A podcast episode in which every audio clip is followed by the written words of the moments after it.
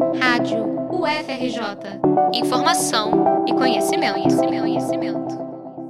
Após quase dois anos de suspensão do bilhete único universitário, uma liminar da oitava vara de Fazenda Pública determinou que a Prefeitura do Rio restabeleça o benefício e retire as restrições que impedem que estudantes de baixa renda não cotistas, vindos de escolas particulares, tenham o benefício. A Prefeitura tem o prazo de cinco dias a partir do recebimento da notificação para cumprir a decisão. Caso contrário, será multada diariamente.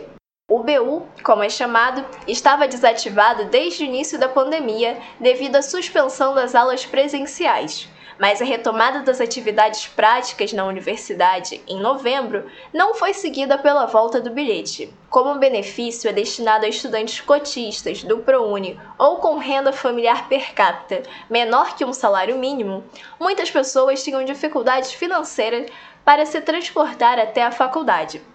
Esse é o caso do aluno de biomedicina Igor Silva, que afirma já ter deixado de realizar atividades acadêmicas por conta do bloqueio do bilhete único. Já deixei sim, e isso infelizmente não é uma particularidade minha. Uma coisa que tem sido fundamental para garantir minha permanência na universidade e garantir que eu consiga fazer as atividades presenciais são os auxílios que eu recebo da PR7 da UFRJ, né? Sem esses auxílios de permanência estudantil, eu certamente precisaria trancar a matrícula, procurar um emprego e aguardar o bilhete único universitário ser reativado para tentar retornar no período seguinte.